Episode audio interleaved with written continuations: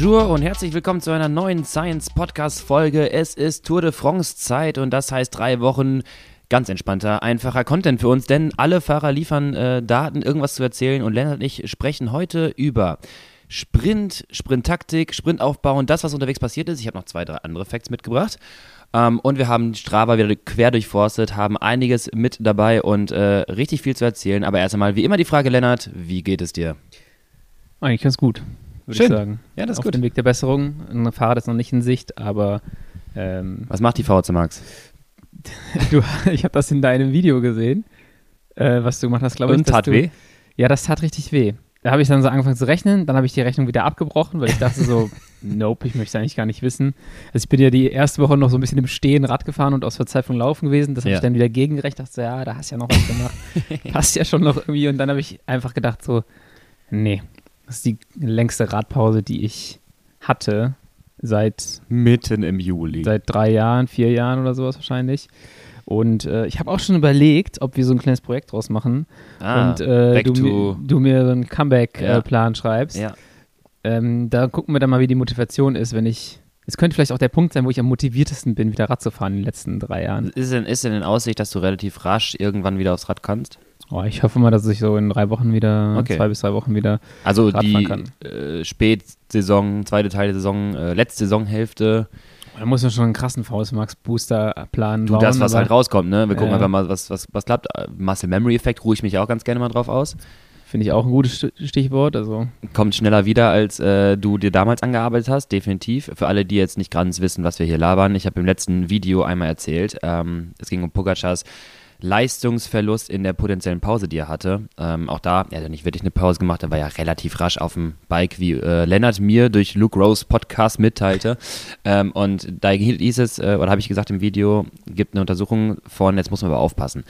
Bettliegrigkeit heißt das. Also du bist komplett also immobil. Das, das, sind die das Studien. auch gedacht, ja. Da sind die Studien, wo du 30.000 Euro bekommst, wenn du dich für ein halbes Jahr in äh, horizontaler Fuß, Füße leicht äh, angeneigt, du liegst quasi kopflinks bergab, sag ich mal, äh, drei Wochen, drei, äh, drei Monate einfach nur rumliegst. Würdest du das machen? Auf keinen Fall. Ich auch nicht. Ich weiß aber, was danach passiert. Du- Du fängst von vorne an mit deinem Körper. Ähm, und dort ist eine verlierst du Chance auf einen Neustart. alles Also mal alle, frisch. alle Disbalancen, sowas, die du dir muskulär und sowas aufgebaut hast, weil keine Muskulatur mehr da ist, kannst du halt, sind halt weg. Du siehst dann wirklich aus wie die, äh, deswegen machen sie es ja wie die Astronauten, wenn sie halt wiederkommen und einfach so, eine, so ein dünnes Muskel, muskuloses, muskelloses, nicht muskulöses, muskelloses Bein haben. Muskelloses, ja. Ähm, na, auf jeden Fall geht es darum, dass die VC Max pro Tag dann gerne mal um 0,4 bis 0,6 Milliliter relativ dann absinkt. Das heißt, dann zähl mal nach, in 10 Tagen hast du 6 Milliliter, also 30 Watt verloren. Das tut weh. Bei meiner Schwelle tut das auf jeden Fall sehr weh. Das ist halt ein signifikanter Anteil der Leistungsfähigkeit. Aber ja, ähm, sprechen wir darüber, wenn ich wieder auf dem Rad sitze. Gucken wir mal, wie schnell wir da wieder Rennfitness hinkriegen Ja. können. Ähm, Das große Projekt Lennart. ja, lass uns mal jetzt hier kein Projekt draus machen, sonst äh, bin ich dann auch verpflichtet zu. zu ähm, abzwiefern. Genau. Was ist denn noch in, in, in der Saison? Hast, hast du noch ein Rennen? Oh, es gibt schon noch ein bisschen. Wir haben mal gestern geguckt, was es noch so gibt. Aber also die zweite Saisonhälfte, der Ja. Juli ist ziemlich dünn. So in Düsseldorf gibt es noch. Genau, Düsseldorf gibt es noch. Kommt auf jeden Fall zu früh. Aber ähm, ja, wir stecken noch in den Planungen fürs Kids Crit. Äh, das wird dann wahrscheinlich wieder das letzte Rennen der Saison Ach, werden. meinst du wirklich? Ja. Und da könnte es, das könnte ja ganz gut passen. Geil, Regenrennen. Ja, beim letzten Mal war es ja trocken. Also ich glaube, so Anfang Oktober, erstes Oktoberwochenende kann durchaus schon nochmal gutes Wetter sein. Also ähm, Der Vorteil, wenn äh, das Rennen das letzte Rennen der Saison ist, äh, danach ist halt auch äh, Partyabschluss. Ja, das ist das, was wir damit einplanen, das Konzept. Also, Mhm. äh, jetzt lehne ich mich hier ganz weit aus dem Fenster, aber die Idee ist, kommt alle zum Kids Crit, alle Und sauft Hobby, danach. genau, alle Hobby, jedermann, Amateur, FahrerInnen und äh, wir fahren nochmal richtig Radrennen und danach äh, feiern wir alle zusammen die Saison. Dann überlegen wir uns noch, wie wir das So. hier machen können. Und dann ist, der nächste Tag ist zwar ein Montag, Aber, äh, aber der Dienstag ist wieder Feiertag und Münsterland Giro. ah, Das heißt, äh, in dem Fall würde es sogar Sinn machen, unser Rennen zu fahren, einen Tag freizunehmen, dann weiterzufahren zum Münsterland Giro. Aber das ist noch ein sehr weiter Weg ja, weil letztes dahin. Jahr war es, genau, letztes Jahr war es ja ein Tag danach. Das heißt, viele hatten ihre Vorbelastung eher und würden jetzt nicht das Crit fahren als Vorbelastung für Genau. Münster Giro. Aber mit ja. einem Tag Pause geht das eigentlich klar. ähm, für alle Gravel-Fahrer, danach ist aber eine Woche später, zwei Wochen noch die WM. Das Genau. muss man leider noch dazu sagen. Ja, ich glaube, wenn man dann einmal feiern geht, dann wird man sich auch nicht komplett ins Ausschießen. Ähm, ja. Das ist ja auch ähm, meine Herangehensweise. so, äh, rein in die Daten und zwar Tour de France. das war jetzt mal ein ganz schön harter Sprung hier in die Daten. Ja, ich, möchte dich jetzt- noch, ja. ich möchte dich noch auf eine Sache ansprechen, oh, oh, die du oh, mir geschickt hast. oh. Äh, ein jetzt hier nicht genannter ähm, Dozent, Professor der Sporthochschule war im Morgenmagazin und hat da ähm, krasse Leistungen ausgerechnet.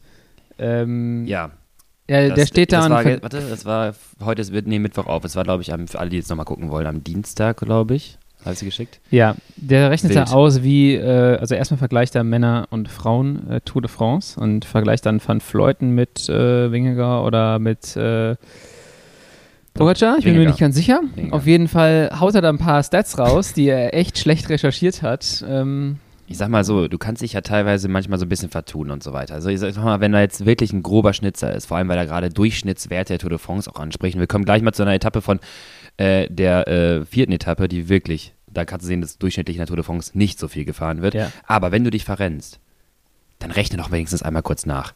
Also ich, ich, also ich hätte ihn auch aus der Sportschule mal kennengelernt so ein bisschen. Ich schätze ihn auch so als, als äh, kompetitiven Experti Experten. Aber, soll ich mal die Werte zitieren? ja, mach mal. Wir fangen mal mit Van Fleuten an. Die, er sagte, Etappe Super Planche Befehl. Also letztes Jahr. Nicht der Ja. Anstieg, sondern die Etappe steht da.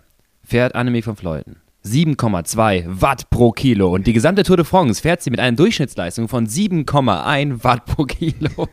Unabhängig, ob das die Etapp, der Etappendurchschnitt ist oder der Anstieg. Oder, Anstieg, oder eine Attacke oder irgendwas. Es ist beides sehr weit weg von der Realität. Nicht mal ein bisschen. Ja, also und dann. Aber dagegen sind die realistischeren Werte von Wingegaard ja viel, viel besser. Denn auch dort wird die Etappe Super Planche de Belleville zur Rate gezogen, weil das irgendwie vergleichbar war. Natürlich die Frauen und die Männer Ja. irgendwie ähnlich dann diesen Anstieg hochfuhren. Etappe Super Blanche de Belleville 10,2 Watt pro Kilo. und für die gesamte Tour de France, dreieinhalbtausend Kilometer durch Frankreich, fährt Jonas Wingegaard eine durchschnittliche Leistung von 9,7 Watt pro Kilo. Also durchschnittlich knappe 600 Watt Average. Bei Alter. seinem Fat Max von 650 Watt und seiner Schwelle von 890 Watt. Durchaus realistische Werte. Okay, jetzt beruhigen wir uns mal wieder. Du bist ja richtig laut hier, weil so in so einem Kontext. Also ich sag mal so, wenn Ich du red 10 nicht bei Watt pro Kilo, wenn du 10 Watt pro Kilo fahren kannst über eine Minute, bist du eigentlich schon ganz gut dabei. Oh, da Ähm, habe ich Daten von Lafay. Ja. Ja, yeah, das kommt wann anders. Aber ich würde sagen, 10 Watt pro Kilo Ja. ähm, ist schon, da kannst du schon über eine Minute relativ gut was leisten. Darf ich kurz? Ja, jetzt darfst du nochmal, Ganz ja. kurz. Habe ich einmal geschafft in meinem Leben. Ja, Da Ja. war ich richtig stolz. Also ich habe mir einmal eine Minute komplett all out aber rein, stell dir vor, du die reingestellt. ganze Tour so schnell. Eine komplett all reingestellt. Ich habe den ganzen Tag wirklich gelitten. Ich hatte 720, glaube ich, auf wirklich 72 Kilo und ich war so stolz. Aber erzähl mal weiter. Ja, genau. Also das, das was eigentlich das Problem für mich ist an der Sache, ähm, Ja. man kann sich immer vertun, aber wenn man das im ARD-Morgenmagazin sagt, dann sitzen da halt die meisten Leute, die sich zur Tour de France für Radsport äh, interessieren, vielleicht sogar ein, ein Rad haben mit einem Powermeter aus irgendeinem Grund oder im Fitnessstudio mal Ja. mit Watt gefahren sind. Und dann sitzen die da und denken sich so, 10 Watt pro Kilo? Also knapp, was waren das, 600 Watt? Also viel Ja. mehr als ja, ich. also die müssen ja auf jeden Fall gedopt sein, ja? Und da haben sie dann- einen Punkt. Und, und da haben sie dann auch, also da, der Verdacht ist dann okay, gepaart mit dann so einem Zeug, Ja. also ich will jetzt hier nicht in einen Rant verfallen, aber Hayo Seppelt, der auch pünktlich zur Tour de France und also das, das ist, ich meine, ich habe mich da jetzt eigentlich nicht mehr drüber aufgeregt, aber man berichtet nie über Radsport in den öffentlich-rechtlichen. Aber zur Tour de France wird dann wieder irgendwas aufgerollt von vom letzten Jahr, nur um das Thema Doping wieder ins Spiel zu bringen. Mhm. Also ich bin jetzt nicht irgendwie desillusioniert und sage, äh, im, im Radsport und wer der Tour de France wird nicht gedopt. Das, ja, das ja. wäre vermessen, das zu sagen. Aber es ist halt schon irgendwie traurig, wie, also wie Clickbait-mäßig dann auch die Es ist- Medien, äh, wie die, sogar die ARD, äh, agieren, um dann die Aufmerksamkeit wieder zu bekommen. Und dann kann ich auch einen Phil Bauers verstehen, der sich auch sagt so, ey, weißt du was, ihr, ihr fragt mich das ganze Jahr nicht, ihr sprecht das ganze Jahr nicht mit mir. Ja. Und das, was ihr mich dann fragt während der Tour, ist halt nicht sportlich äh, relevant, sondern es geht um Doping. Und dann Ja. Shoutout an die Twitter-Bubble, lustige Sache. Dann ging es um Wattwürmer. Ich weiß nicht, ob du es mitbekommen hast. Was? Aber ähm, ja, das neue Dopingmittel soll ein Extrakt aus dem Blut des Wattwurms sein. Ähm, Achso, ganz kurz, ich dachte, ganz kurz, ich Ja. dachte wirklich, das wäre irgendwie jetzt so ein Synonym Nee, wegen nee, Watt, nee. Leistung, so Wattwürmer sind dann so Mikro-Efforts, keine Ahnung. Nee, nee, nee. Also Schöne Wattwurm abgeliefert. Ja. irgend so ein Extrakt, Extrakt aus dem Blut des Wattwurms, was halt deutlich mehr Hämo Hämoglobin binden oder mehr Sauerstoff binden kann. ja. Gut. Keine Ahnung, ob das, ob das stimmt. Ich Kann gut sein, dass ja. natürlich wieder irgendwas genommen wird, wie es in den Ja. 90ern war, was Ja. Am, bis zu einem gewissen Zeitpunkt keiner weiß. Danach ist es Common Knowledge, jeder weiß es. Aktuell würde ich sagen, ich kann dir nicht sagen, ja, ist ja klar, alle Leute äh, im Profisport nehmen dieses oder jenes. Und von daher ist es halt immer ein bisschen traurig. Und äh, die Kombination aus solchen zwei Sachen, die dann auch beide in der ARD und sowas laufen, ist halt einfach schade, dass das, dass das so in, die breite Masse der Bevölkerung rausgebracht wird. Ich habe auch gehört, man, ich habe gehört, man so hätte äh, Jonas Wingegaard in Dänemark im Schlick gesehen. Genau. Dänemark, Küstenland, ganz klar. Ist ja logisch. Deswegen Also- ist er so gut. Das ist ja ganz einfache Verbindung. Ähm, ja, ich verstehe, was du meinst. Ich hatte auch bei Twitter irgendwie einen Spruch gesehen, ähm, von wegen, weil es auch einige wieder aufgeregt haben, so wie du eigentlich auch. Und das ist ja irgendwie auch ein Punkt, das sollte man trotzdem auch, finde ich, auch kritisieren dürfen, ähm, dass jetzt immer das Thema Doping natürlich jetzt pünktlich zur Tour ankommt und das ist natürlich die Fahrer, die jetzt dann jetzt gerade die Leistung äh, erbringen und dann teilweise wirklich sich dann mal präsentieren können, natürlich das erste mit konfrontiert werden. Äh, und da schrieb auch jemand, ähm, jetzt auch wieder die Zeit, um die äh, Dopingjournalisten anzukacken, weil äh, das sind ja Mhm. die richtigen Feinde, oder die wahren Feinde, nicht die Gedopten, sondern die Dopingjournalisten. Aber ich verstehe verstehe auch, was du meinst. Ich verstehe es auch wirklich und finde es auch wirklich schwierig. Es, man, man, man surft auf der Welle und man nimmt dann auch ein bisschen gerade dann den, den, ähm, den Hype halt mit und gleichzeitig zerstört man so ein bisschen irgendwie dieses, äh, dieses potenzielle Herausstellen von Athleten wie ein Phil Bauhaus, der mal zum ersten Mal bei der Tour fährt, sich da wirklich ins Rampenlicht stellen kann, weil er eine super klasse Performance fährt und macht dann, aber kritisiert es direkt mit diesem Vorwurf, der, äh, ich sag mal, Generalverdacht im Radsport ist okay, mein Gott. Ähm, haben, wir, haben wir eine erste Erfahrung, ist schon irgendwie berechtigt, klar. Ähm, aber direkt vorauszusetzen, Ja, im, im- allgemein, gerade. Genau, im, im Sport, im Radsport Ja, ist, ist, ist in Ordnung. Ja. Äh, hat der Radsport in dem Sinne auch mit seiner Vergangenheit verdient Definitiv. oder ist halt einfach ein, im Thema im Sport. Definitiv. Und die Berichterstattung ist auch in Ordnung, nur sie ist halt leider so einseitig. Ähm, Genau, das ist dann das Erste, womit du konfrontiert wirst, wie dann Phil sagte. Und das ist dann halt schade. Ja. Ne, jetzt eben ganz kurz reingegrätscht. Leute, die Tour de France mitzufahren, die Tour de France zu bestehen, äh, ist eine krasse Leistung, aber nichts, was ohne, äh, was, was ohne Doping ähm, nicht machbar wäre. wäre, Ja, ja. genau. Wir haben die Etappe von, die Sprint-Etappe, von der wir heute sprechen. Ich nehme es einmal vorweg. Emanuel Buchmann hat hochgeladen. Ich glaube, er war der, äh, ich weiß nicht, ob der loweste war. Auf jeden Fall war das sehr, sagen wir mal, ein sehr effizienter Tag. Hast du die Durchschnittsleistung von Emanuel Buchmann ja, bei der. Sprint-Etappe mit Finale auf dem Race Circuit? Ich kann auch mal sagen, also er hat nur 2338 Kalorien verbrannt, äh, 186 Kilometer und ist eine Average-Leistung von 138 Watt gefahren. Also Nochmal bitte, wie? Ich habe sie verstanden. 138, das ist ja noch 138 Watt. Pass auf, und das Ding ist, die letzten sieben Minuten wurden ja schnell gefahren. Also, wenn du die letzten sieben Minuten rausnimmst, hat er sogar noch 135 gefahren. ähm, da musst du ja schon. Ganz kurz, wie du auf, äh, wenn du auf sieben Minuten deinen Schnitt um drei Watt verbesserst, auf, auf wirklich wie viel, 100 Kilometer, Ja. ist schon ordentlich. Auf, auf, auf viereinhalb Stunden. Ja, genau. und da Okay. muss er schon fast aufpassen. Ich kann Robert mal fragen, Ja. weil da kannst du dich als Nutritionist halt auch schon krass verkalkulieren. Wenn du dem dann da, ja. also du musst es halt auch irgendwie, und das ist eine Ja. Riesenkunst, sagt er auch mal, du musst auch antizipieren, wie wird diese Etappe gefahren. Voll. Ähm, weil die, du willst ja auch nicht zu viel zuführen. Wenn du dann da irgendwie äh, sechs Flaschen Power Cup in den ersten drei Stunden äh, hochdosiert getrunken hast Ja, und ja. dann merkst du, ey, nee, heute geht gar nichts mehr los. Heute ist die Etappe von äh, Po nach La Rune. Wir haben heute den Kategorie 1 Anstieg, ist das, glaube ich. Ja. Äh, es geht zum ersten Mal 25 Minuten, drei- 30 Minuten bergauf. Ja. Und, äh, aber auch ganz wichtig, gestern hatte auch Ineos über Team Radio gesagt, einmal zwischendurch an die Fahrer, Leute, vergesst bitte aber trotzdem heute nicht das Fuelen. Ja. Heute ist unser, äh, es ist wie ein aktiver Recovery Day. Das ist Genau. ein Ruhetag, den man in der ersten Woche gerade nicht hat. Nutzt es trotzdem. Lasst euch nicht leer fahren. Kann eine richtig gute Chance sein, wenn du Ja. merkst, die ersten Etappen waren ja recht intensiv. Oh ja. So, das ist ja, was wir auch gesagt haben, so der Ruhetag, wenn du anderthalb Stunden fährst, Ja. overfuelen. Ja, Einfach klar. rein damit, weil dann nimmt der Körper es gut auf und so eine Etappe, wenn du vorher schon ein bisschen was verkackt hast, dann ist das halt Gold wert, weil da kannst du wieder korrigieren, Ja. so eine Etappe. Aber ja, äh, du warst gerade dabei, Tour kann man schaffen ohne Doping, Ja, ganz genau. klar. Ähm, Berichterstattung ist halt leider so in Deutschland, aber äh, hat mich dann trotzdem in dem, an der Stelle noch ein bisschen aufgeregt. Ja. Ähm, ist ja vollkommen in Ordnung, dass man sich damit kritisch auseinandersetzt, aber ja, ne, Äh, Wie das ist schon wirklich, ja, das finde ich halt einfach, schwierig. das finde ich einfach schwach. Es ist schade, genau. Es ist, äh, es, es mindert halt die Leistung der, der Fahrer gerade, die, äh, wie halt Phil, die sie halt super, super performen, ähm, direkt mit diesem, dieser Konfrontation. Ähm, wie gesagt, ich möchte es nicht kleinreden, definitiv nicht. Ähm, vielleicht einfach ein gutes Mittelmaß finden und vielleicht Ja. halt, ähm, sag mal, auch im Nachhinein oder so, so, ist mal allgemeiner aufzuarbeiten nochmal, was ist passiert. Und ganz ehrlich, da können wir nochmal ganz kurz, bevor das Thema jetzt abrappen, ähm, ich habe letztes Jahr das Pogacar-Video gemacht. Und natürlich haben wir auch dort einen Titel geschrieben, Pogacar stärker als Armstrong. Ja, natürlich, das ist, Leute, äh, so, da klickt ihr drauf, habt ihr gemacht, hat funktioniert. Finde ich aber auch als, als finde ich aber auch als Fragestellung in, nochmal Genau. interessant, ähm, weil wir auch ein bisschen darauf eingehen, so wie entwickelt sich der ganze Kram. Ja. äh, Technik und und und. und Genau das wird das. ja immer klein geredet, auch ähm, dass, es, dass, dass die Technik einen Anteil hat oder das Material. Ähm, deswegen fand ich trotzdem ganz gut, sich damit auseinanderzusetzen. Voll. Aber Ja, ja, genau. Und äh, genau darum es ging. Natürlich vergleichen wir die aktuellen starken Performances, die dann jetzt mittlerweile in den letzten drei Jahren teilweise noch schneller sind als damalige Anfang 2000er Zeiten. Aber es wird auch anders gefahren. ganz ehrlich, Und- ein Einwurf noch. Bitte. Also zu den damaligen zwei Zeiten, Anfang 2000, dann haben die, wenn es hochkommt, mal ein Gel pro Stunde genommen. Ja? Die sind halt einfach, glaube ich, Irre, nur oder? mit Fettoxidation gefahren. Am Ende. Ja, das war halt einfach, das war ja überhaupt Ja. nichts mehr, da, also da konntest du ja gar nicht mehr Richtung Schwelle wahrscheinlich gehen. Lennart, selbst das ist physiologisch nicht in meinem Verständnis. Ja. Ich habe das mal durchkalkuliert. Ich habe die VC Max-Werte von äh, Armstrong mal gesehen. Wir sprechen davon, wenn es gut läuft, mal Anfang 80er Werte. So, und dann hast du dann ein Bike, was, mittlerweile, was auch nicht so schnell ist wie die heutigen Bikes. Und Klettergeschwindigkeiten, Lennart, auch so ein Pantani, Alp Ja. d'Huez, Rekordzeiten, die heute immer noch utopisch sind. Der fährt ein Tempo da hoch. Ich habe mir das nochmal angeguckt in der, in der Tour-Doku, jetzt der Mythos, ich glaube Folge 1, Mythos Tour, ähm, wie der da hochfliegt. Ja. Da können wir nochmal in einer anderen Folge drüber diskutieren. Ich habe da so zwei, drei Ideen, aber das ist immer noch komplett verhältnislos.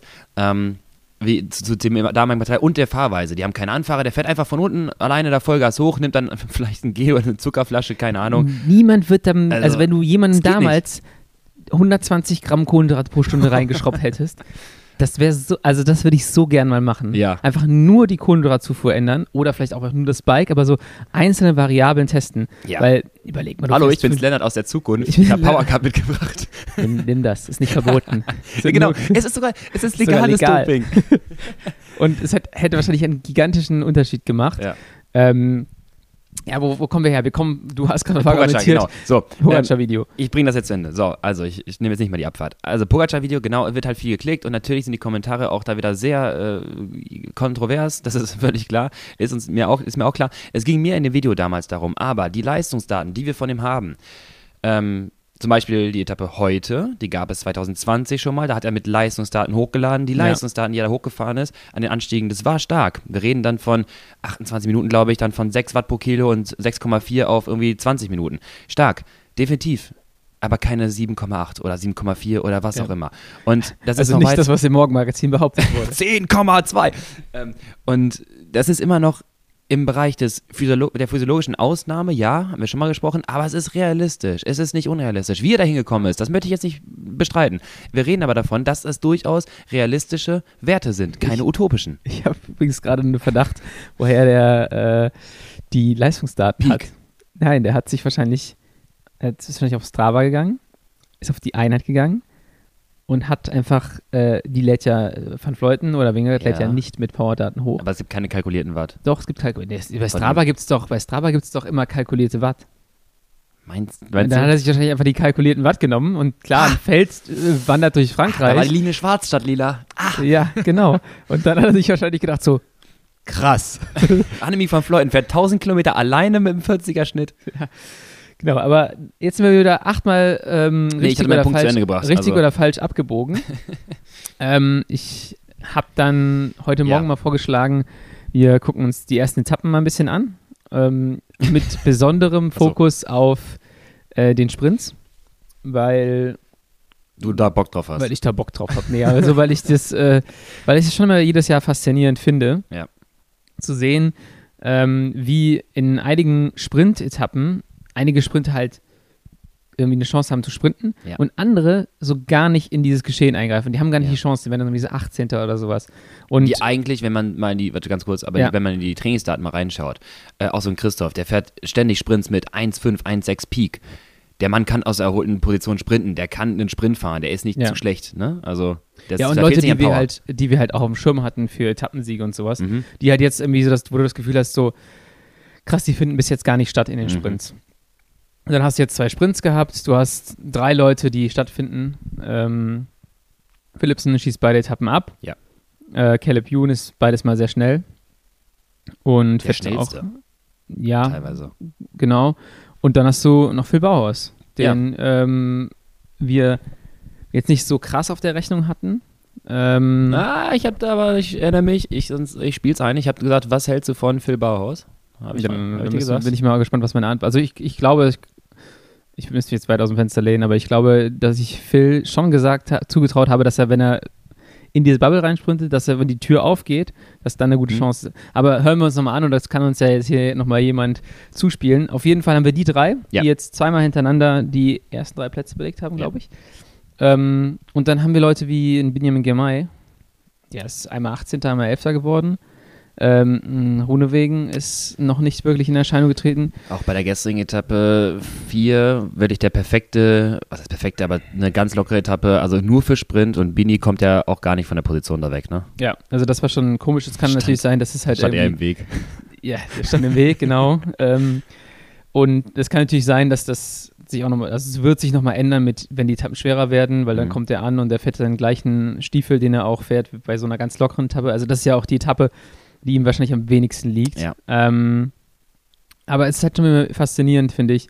Äh, und deswegen wollen wir darüber sprechen, wie diese Sprints bei der Tour gefahren werden Mhm. ähm, was das physiologisch bedeutet und halt auch, äh, was ein gutes Leadout ausmacht. Ja. Ähm, denn wir haben jetzt gesehen, der ähm, MVDP war der MVP äh, bei den beiden Etappen, fährt halt an. Ähm, ja, Philipsen hat gesagt, das Schwerste bei den Etappensiegen ist halt einfach das Hinterrad von Van der Poel zu halten. Irre, ne? Auch, wir haben uns gerade nochmal die äh, Wiederholung gerade angeschaut, der vierten Etappe, also wenn wir von gestern sprechen, sprechen wir mal von der vierten Etappe, also den Circuit-Sprint am Ende.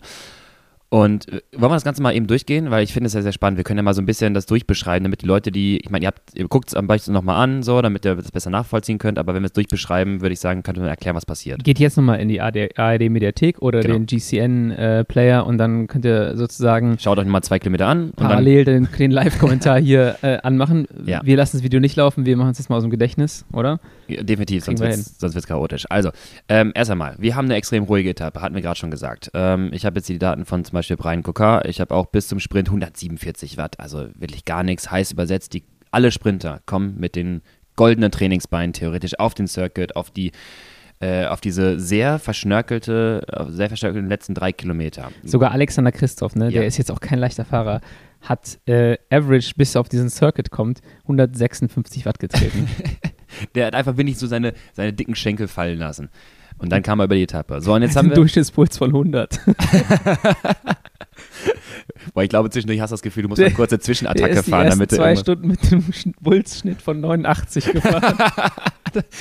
Das soll ich beim Schuhe zumachen. ja. Ja, stark, ey. Und du siehst einmal, ähm, muss der wieder ranfahren vom Pinkeln.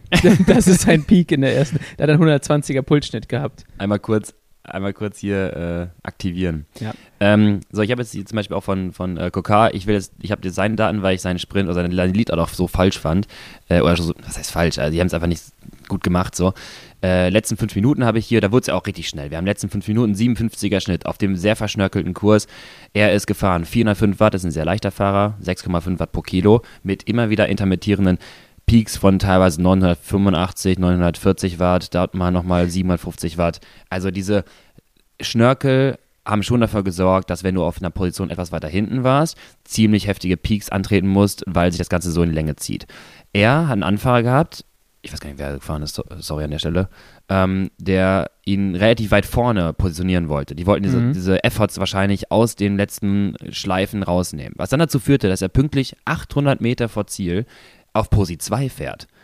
Was viel zu früh ist für jemanden, der vorne reinfahren möchte. Und, was ich noch dazu sagen muss, Bitte? äh, ich habe hier die Geschwindigkeit offen. Ja. Die letzten sieben Kilometer, Average-Geschwindigkeit 57,7. Das heißt, n- hohe Geschwindigkeit, Ja. hoher Windwiderstand. Wenn Ja. du am Posi 2 hängst, frisst du richtig viel Wind, beziehungsweise an- auch am Posi 5 frisst du noch mehr Wind. Ja, Du willst halt eigentlich hinten warten mit deinem Zug in so einer Bubble, wo Genau. du halt einfach viel sparst. Und dann sehen wir gleich den, ich sag mal, besseren Weg von, von äh, Alpecin. Gleichzeitig auch so ein bisschen verpokert oder zu weit äh, war hinten noch gewesen, aber es hat am Ende super funktioniert. Die waren auf, quasi gezwungen, dass es jetzt auch funktioniert. Aber das Ding ist, der fährt auf die letzte Minute quasi, also letzten Kilometer, fahren die auch aus der Kurve raus und haben schon mal 58 auf der Geraden halt drauf. So, da fährt er halt nochmal ganz kurz in diese Kurve rein, dann, äh, oh nee, Entschuldigung, hier ist die letzte Kurve, also kurz Rollphase, 700 Watt aus der Kurve raus, Position 2. Wir sind bei 55, 56 km/h und durchweg ist er immer noch die ganze Zeit bei im Schnitt 34 Sekunden von 710 Watt und 11 Watt pro Kilo. So, da- das ist dann wir haben ja schon mal viel über Azidose gesprochen, über äh, aufbauende Laktatwerte und daraus auch nochmal einen Sprint zu fahren. Das ist viel zu lang in diesem hohen Effort-Bereich. Ja. Du, der hat nicht einmal mehr eine Chance, irgendwie das langsam aufzubauen. Das, gesch- geschweige denn irgendwie nochmal eine Rollphase zu haben, Laktat abzubauen oder sonst was. Der kommt mit völlig angeschossenen Beinen. Und natürlich fährt er dann aus der Position einen Peak nachher vielleicht noch von 1000 Watt. Aber das ist aus der Geschwindigkeit ist gut so, aus 63 km nochmal 1000 Watt zu treten, klar. Aber da kommt halt nichts mehr. Der bricht direkt auf 800 Watt ein, fährt nochmal auf 64 km/h und dann sieht man halt auch, wird der komplett aufgefressen. Ja, es ist halt ähm, so ein typischer Highspeed-Sprint gewesen. Ja. Ähm, breite Straße, trotzdem eine Million Stürze. War echt. War wild. War wild. Ähm, ja, es ist halt, du hast halt am Ende hat niemand mehr viel Watt getreten. Das kann man bei Ja, den Daten ja. sehen. Also wir haben Christoph, wir haben. Aber ganz äh, kurz, ja. ja. genau, weil Christoph gleich da haben. Selbes Spiel bei ihm, haben wir auch gerade drüber gesprochen. Viel zu früh am Posi 2 vorne gewesen. ja, Und muss die ganze Zeit, wie du schon sagst, einfach Wind fressen. muss halt Wind fressen. Der kann das meiner Meinung nach noch eher als ein KK, Mhm. weil ja. der halt einfach absolut ein bisschen mehr Leistungsfähigkeit hat. Ja. So ein KK, wenn der nach vorne hängt, das ist der Albtraum eigentlich. war, das, war das letztes Jahr, vorletztes Jahr, wo er knapp, nee, wann, wann war das, wo er Zweiter wurde gegen Wout van Aert? Kann ich nicht sagen. Auf jeden Fall, oder vor ein paar Jahren sogar. Nee, Quatsch, vor ein paar Jahren. Ich glaube, gegen, nee, gegen Kittel war das, sorry. Wo der ganz knapp Zweiter war, doch Fotofinish. Ja. Auf jeden Fall, ich erinnere mich noch an diesen Sprint, der kommt im Ach, letzten. KK. Ja, Gucker. Ja, ja, das war gegen Kittel. Genau, Ja. und da kommt der im letzten Moment ja noch so rangeault irgendwie, rechts, links. Und Ja. das ist so ein Fahrer, der hat wahrscheinlich eine gute Beschleunigung, der wiegt ja auch nicht viel. Aber den musst du halt dann wahrscheinlich relativ lange in dieser, wie du sagst, Windschattenbubble lassen, weil bei seinen relativen Peakwerten und dann geringen absoluten Werten, der, der kannst du eigentlich vorne abliefern. Nee, das kannst du nicht machen und es muss halt am Ende auch so ein bisschen hochgehen. Ja. Und ähm, wenn du dir die Eta Etappe anguckst, die der gewinnt, ähm, wenn du dich erinnerst, Tour Down Under, Mhm. ähm, wo es am Ende leicht hochgeht, da ballert der so krank an Ja, allen vorbei. Ja, ja. Und das ist halt so eine Etappe, die der, die der gut kann. Aber das, was wir da gesehen haben gestern, ähm, ist eigentlich gar nicht so, das ist nicht Coca Le Coq-Territorium. Ja. Äh, der wird noch Vierter, was, was ganz gut ist, Ja. muss man schon sagen. Klar, Ähm, da, muss man, aber da muss man sagen, vielleicht ist er dieses Jahr äh, doch konkurrenzfähig. Mal abwarten, was noch kommt. Ja, der fährt dieses Jahr ganz gut auf Ja. jeden Fall. Ähm, was ich sagen wollte, keiner piekt da bei so einem Sprint noch äh, relativ viel. Also wir haben Christoph, der mit Daten, äh, mit Powerdaten hochlädt, Van Poppel und Kokar. Das sind die drei, die wir jetzt gefunden haben. Da piekt halt niemand mehr irgendwas super beeindruckendes. Also Danny van Poppel fährt zum Beispiel auf Platz 6. Der hat äh, einen Peak von 1144 Watt. Jetzt im Umkehrschluss wieder, wer den Podcast hört. Ganz kurz, was Die Leute- wie schwer war der? Der, der, wiegt laut Pro Cycling seit 82 Kilo. Der wird, sagen wir, der wird 78 haben. Ja. Das, ist, das sind 1144 nicht viel Watt Nein. im Peak. Ähm, jetzt sitzen da auch wieder die ganzen Leute, diese, das Gegenteil, oh ja, das fahre ich auch. Ja. Der muss ja, der kann ja eigentlich gar nicht gedopt sein. Büchensprint. Ähm, aber man muss halt sagen, der fährt dann auch die letzten 2 Minuten 17 mit 535 Average. Oh Gott. Und sobald er auf die Zielgerade einbiegt, die war ja auch relativ lang, Mhm. 36 Sekunden 736 Watt. Also das ist halt so ein Ding, wo du einfach, du musst eigentlich recht lang warten, du musst Ja. die Geschwindigkeit halten, weil die fahren schon die ganze Zeit 62. Und ja, dann, dann musst du halt eigentlich diesen, aus dieser Bubble, wie du gerade schon gesagt hast, und das macht Alpecin sehr gut, wenn Mhm. wir jetzt mal noch mal chronologisch reingehen, die waren relativ weit hinten Ja. äh, und am Ende sind die auf die Zielgerade eingebogen, glaube ich, an Position 12 und 16 oder sowas Ja. ähm, haben sich also noch verloren. Philipsen findet dann das Hinterrad von, äh, von Van der Poel wieder und ab dann äh, beschleunigen die beiden, das machen die halt relativ schlau, in so ein, in, in dieses, dieses Sag es. Windschatten Sag es das Wort. Vakuum. Vakuum. Ähm, da beschleunigen Ich die es rein. beschreibt es gut. Ja, also du merkst es halt auch, wenn du in einem Sprint, ähm, wenn du in so einem Sprint bist und dann da reinfährst in Ja. dieses Vakuum, da, Ja. da, da geht's halt. Und dann gibt's halt, die, und das ist genau so ein Sprint, glaube ich. Das ist dieser Sprint, du sprintest in dem Vakuum, denkst so, geil, geil, geil, ich habe geile Beine. Sobald du den Wind triffst, merkst du so, oh shit. Habe ich das mal erzählt, als ich mal bei der deutschen Meisterschaft Nachwuchs einen Kollegen anfahren wollte? Weil ich hatte genau das gleiche Prinzip. Äh, in Cottbus, schöne lange Zielgerade. Ja. Ich war in diesem Vakuum, Posi 10 oder so und dachte mir so, yo, ich habe die Beine. Ich fahr jetzt richtig ich fahr jetzt, an. ich so, Jonas, ich fahr dir an. Er mal so, okay, okay, okay. Ich dann mir die Lücke gesucht, links raus, ich voll am Sprinten, krieg diese wirklich Windfaust ins Ja. Gesicht und bleib einfach stehen. Genau. Einfach nur im Weg. Er so, was machst du da? genau. Hau ab. Und okay, ist- cool, Jonas. Bitteschön. Und das ist das Ding. Ähm, du Ja, brauchst ja. dieses, und, und du siehst es in dem Sprint auch. Also die, die beschleunigen auf jeden Fall zu zweit Ja. in dieses Windschatten-Vakuum rein, dann buxiert Van der Poel, ich finde, war in Ordnung, schiebt Binyam Gemay aus dem Ja, Weg, sagt so, ja. hey, boy, Hallo. Aber Binny, du merkst ja selbst, da wird auch nichts. Binny merkt wahrscheinlich in dem Moment schon so genau so, ja, du komm, ist mir auch völlig egal. Wir blicken einmal ganz kurz, ich muss mal beschreiben. Wir blicken noch von oben. Wir sind auf Position wahrscheinlich 8, 9. Bini hängt ja auch die ganze Zeit links im leichten Im, leicht Wind. Wind genau. genau. Der hat diese Bubble nicht. Genau, der fährt doch schon den Sprint. Und das ist dann der Tod. Und da darfst du ja. eigentlich nicht, bei so einem Sprint darfst du nicht an so einer Position sein. Auch Cavendish frisst ab und an noch so ein bisschen Wind. Ähm, Laporte auch das ist halt das, wo du dir völlig die Körner ziehst mit. Und dann hast du halt auch einfach gar keine Chance mehr, auf den letzten 150 Metern die Geschwindigkeit zu halten. Ja. Weil ja. dann alles sozusagen in den Wind geht. Auf jeden Fall, Van der Poel schiebt äh, Bini aus dem Weg, ähm, legt los und liefert Philipsen halt perfekt bei 150 vor Ziel ab. Bis dahin hat der Windschatten und ab dann muss er halt noch 150 Meter die Geschwindigkeit halten. Genau. Aber der wird halt auch kein, kein bisschen schneller mehr. Ne? Der Moment, wo die beiden nach vorne schießen, ähm, ich habe es gerade hier nochmal offen, sind 400, genau exakt 400 Meter vor Ziel dort, also man würde sagen, sind auf Position, also Philipsen ist auf Position 8 oder 9, will man sagen, boah, krass, also vorne wird gesprintet, der ist auf Position 8, wie, wie, woher soll das so kommen, ne? wo, wo, wie soll er nochmal irgendwie nach, nach vorne kommen?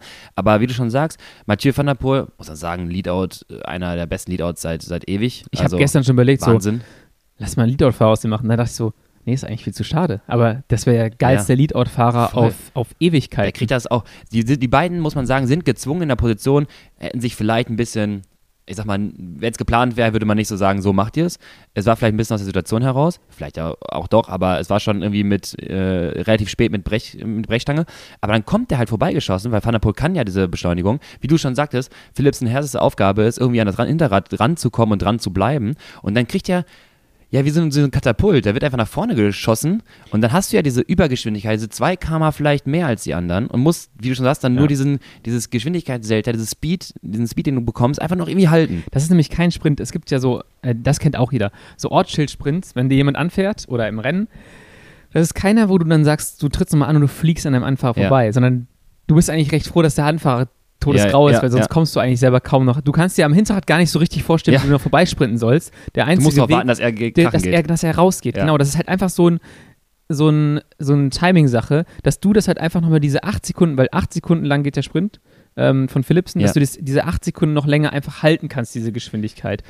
Und Du kannst aber, ich muss mal reingehen, du kannst aber ganz gut sehen, als Van der Poel von vorne reinfährt, diese 400 Meter, du siehst diese, diesen Antritt von Philips. Und ich glaube, ich habe die, wir haben leider die Daten nicht, aber ich würde behaupten, das war wahrscheinlich das war Peak. Peak. Ja, genau, kann, Peak kann. war an Van der Poels Hinterrad ranzukommen, genau. dran zu bleiben und Van der Poel zieht das Ding auf einfach der Vollsprint von vorne im Wind, ja. dann theoretisch für den Sieg halt zu früh, geht dann raus, wie du schon sagst, jetzt noch acht Sekunden halten. Das Ding ist, also du hast zwar gesagt, man, man würde es wahrscheinlich nicht so machen, aber in der Theorie würdest du es wahrscheinlich sagen, also das ist halt nicht planbar, das ist super schwierig. Ja, ne? Aber wenn du, wenn du es dir überlegen könntest und sagen könntest, wir finden immer eine Lücke und wir finden uns im Finale, würdest du es genauso machen, weil in dem Moment sprinten die in dieses Vakuum rein. Sobald die rausgehen, haben die deutlich mehr Geschwindigkeit in dem Moment schon als der Rest des Feldes. Ja. Sobald die auf Höhe von äh, Sören Veresgold kommen, haben die 3 km/h mehr wahrscheinlich. Ja. Und ab dem Zeitpunkt bringt Van Apo den halt nur noch bis dahin. Und, und das, das ist auch das, was Christoph am Ende den, den Zahn zieht, weil der, zieht, der fährt noch einen Peak von 1310 mhm. oder sowas. Aber der muss ja dann, der ist ja 3 km langsamer oder 2 oder. Ja, energetisch halt gesehen. Langsamer, der muss dieses, ja. der muss es kompensieren auf den letzten 300 Metern muss ja. er die Geschwindigkeit aufbauen und dann kann er die halt auch nicht mehr wirklich halten. Ja, so. energetisch gesehen, in Kilojoule gerechnet, wird er wahrscheinlich mehr Energie erzeugen im Sprint als verglichen mit Jasper ja. Philipsen, der da rangeflogen kommt, weil er halt noch mehr, ich sag mal, aus weniger Watt mehr Speed machen konnte, durch das Vakuum, durch den Windschatten, durch den Leadout ja. und dann halt nach vorne geschossen wird. Und da musst du diese kinetische Energie, jetzt bitte nicht falsch stehen, aber nur noch acht Sekunden halten. Nur noch acht Sekunden halten. Das heißt, auch da, diese Sprints sind so komplex und das, das erklärt halt auch, warum wir so viele Sprinter haben, die hier gar nicht teilnehmen an diesen Sprints. Ja. Weil alle sind in Form, die können theoretisch auch, aber hier ist dieses ganze Timing-Thema, Positionsthema halt so krass entscheidend ja. ähm, bei Natur, dass du halt nichts, du, du, kannst halt keine Fehler machen. Ja. Weil da so viele starke Leute sind und ähm, ja, dann kann es halt mal passieren, auch dass du zwei Sprints gar nicht da bist und dann trotzdem irgendwann eine Etappe abschießt. Also in, in Gemei würde ich halt nicht ausschließen, dass Etappe, also vor allem, weil der nochmal ein anderer Sprinter ist, aber auch ein, ja. ein Dylan Hunewegen. Ja, der sah jetzt nicht so sonderlich gut aus, aber ich kann mir schon vorstellen, wenn, da, wenn sie es vom Timing her richtig hinkriegen, dass das halt einen riesen Unterschied macht. Ich sag mal, früher, Zeiten Kittel oder so, oder die Cavendish-Ära, ähm, da äh, waren ja auch teilweise Leadouts oder die, wie sie gefahren wurden, die Züge auch etwas, ja nicht Neues, aber etwas.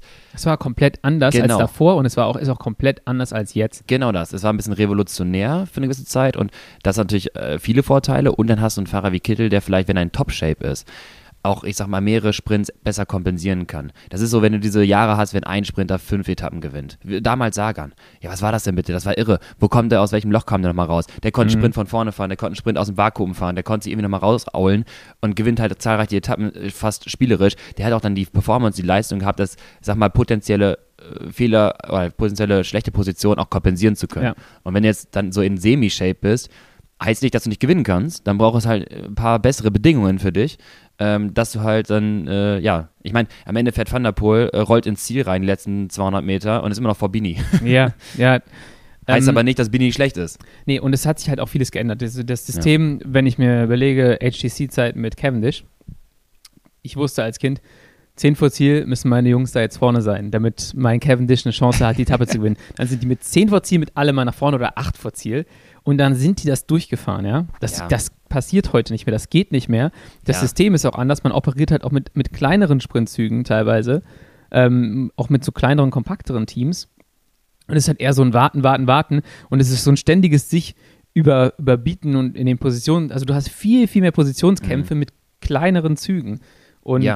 äh, dadurch ist es halt auch einfach eine ganz andere Art. Also also du, du bist, damals bist du noch mit einem richtigen Kick gesprintet, glaube ich. Also du bist halt nochmal, hast nochmal richtigen Peak gesetzt, wogegen jetzt ist Ja. viel mehr, da ist dieses Geschwindigkeit halten aus der schon eh ultra hohen Geschwindigkeit. Ja, es ist ja auch so ein bisschen dieses ähm, Brechen von, ich sag jetzt nicht Brechen von Normen, aber war es halt in, äh, in den HTC-Zeiten, äh, war es halt so ein bisschen dieses, äh, okay, die fahren diesen Leadout, ich positioniere quasi die erste, zweite oder dritte hinter Cav und mache dann meinen Ja. Sprint. Da ist ja keiner mehr vorbeigefahren. Die hatten keine anderen Züge, die selber gegen die gefahren sind. Das ist wie die Etappen früher, keine Ahnung, in den 80ern so, da wird auch am Anfang nicht schnell gefahren. Da haben sich alle auf geeinigt, am Ende fahren wir schnell. Ja. Wenn du am Anfang schnell gefahren bist und Attacke gemacht hast, hast du vom, äh, oder in den 60er-Zeiten einen vom, draufbekommen. vom Merks einen draufbekommen. Ja. Äh, das durftest du nicht. Und so hat man sich darauf geeinigt, okay, wir, wir lassen HDC halt fahren und dann gucken wir, dass wir die Position dahinter ergattern und dann sprinten. So kamen die auch nie in die Bredengне, äh, in die ähm, Bredouille, Bredouille, ja. dass sie das hätten ändern müssen.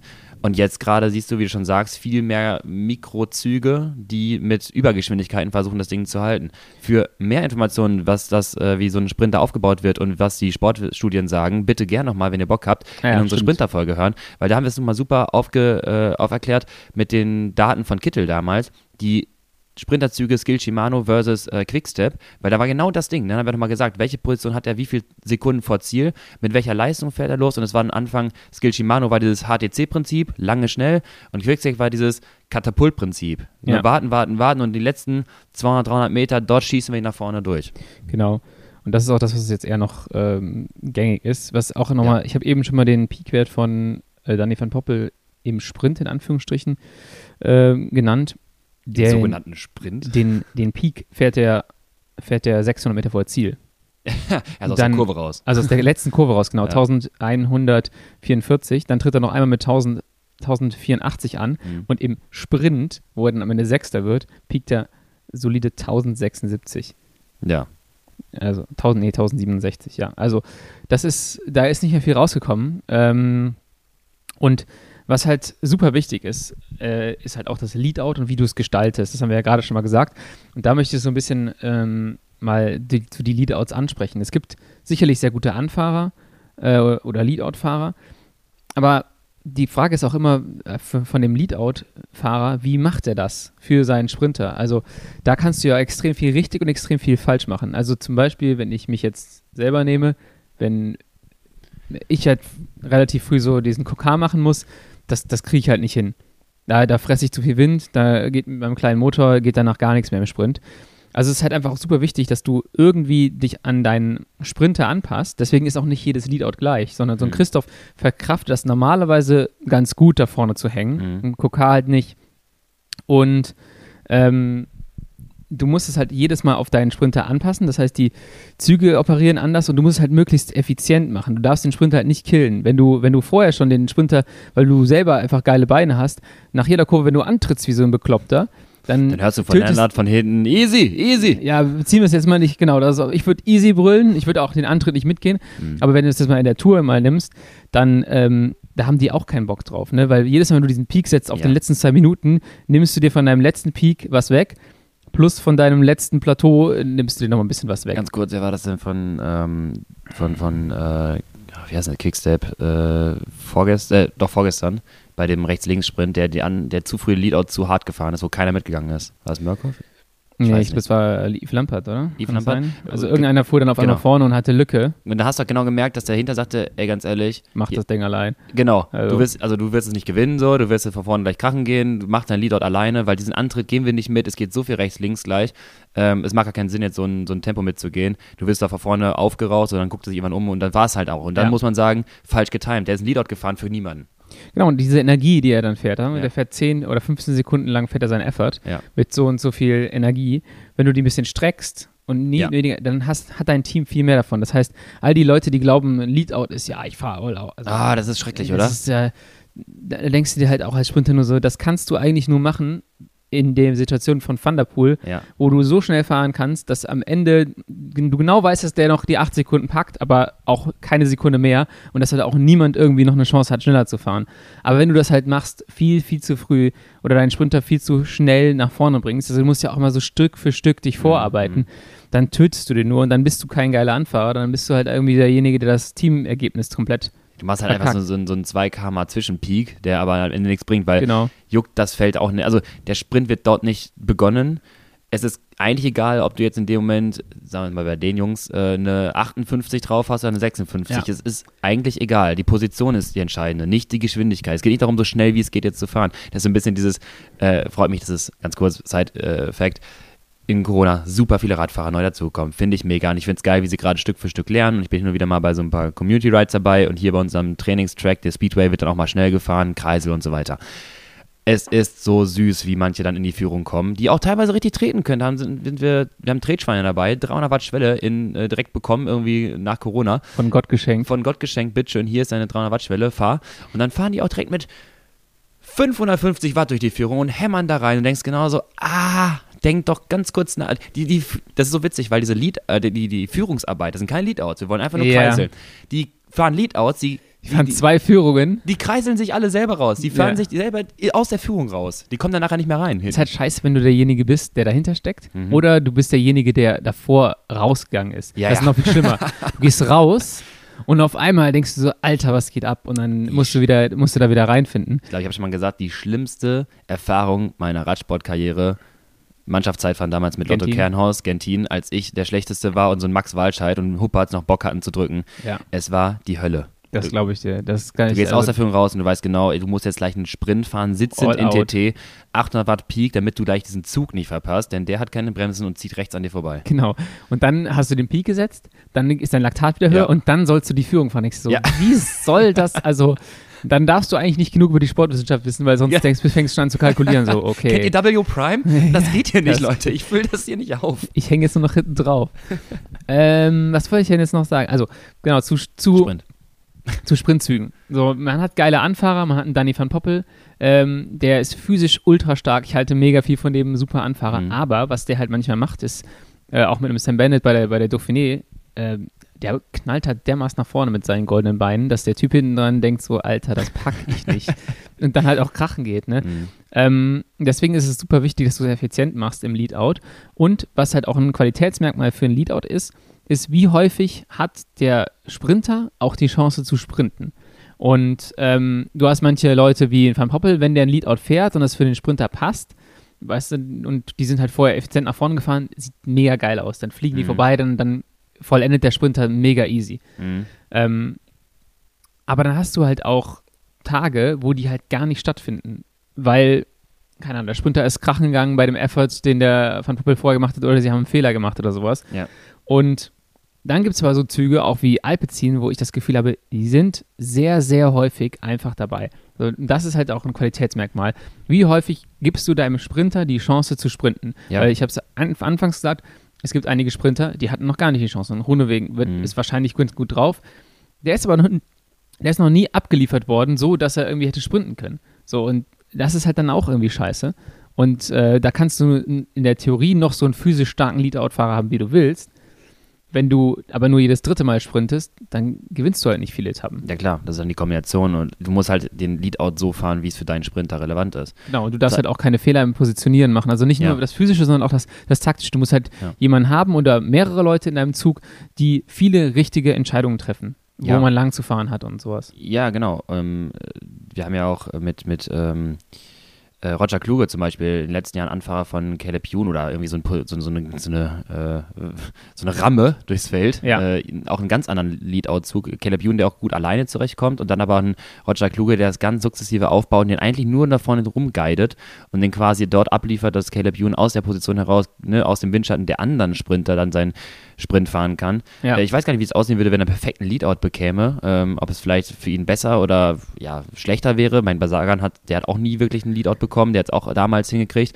Ähm, und ich finde, es ist sehr interessant. Das zeigt auch so manchmal, ähm, die Leadout-Fahrer können ja selber einen super Sprint fahren. Wir haben es am Van der Poel gesehen. So gut, da wissen wir, dass der Radrennen gewinnen kann. Aber manchmal kommen Leadout-Fahrer in die Position des Sprinters und können es dann wirklich gar nicht mehr performen.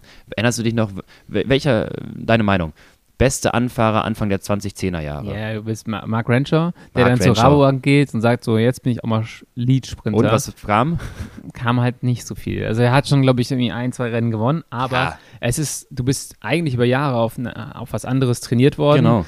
Ähm, und ja, das, das funktioniert halt oftmals nicht. Also Ja. die können dann schon, also die, die beim Sprinter zählt halt nur der Sieg, das ist klar, aber die können halt Fünfter werden oder Sechster, was eine hervorragende Leistung ist, aber das juckt dann eigentlich keinen. Also beim Sprinter geht es halt um den Sieg und Ja. ähm, in Van Poppel ist halt auch ein richtig geiler Fahrer. Der wird halt auch dann Sechster bei so einem Toursprint. Ähm, kommt, glaube ich, auch von relativ weit hinten gestern, das muss man noch, noch mal ja. dazu sagen.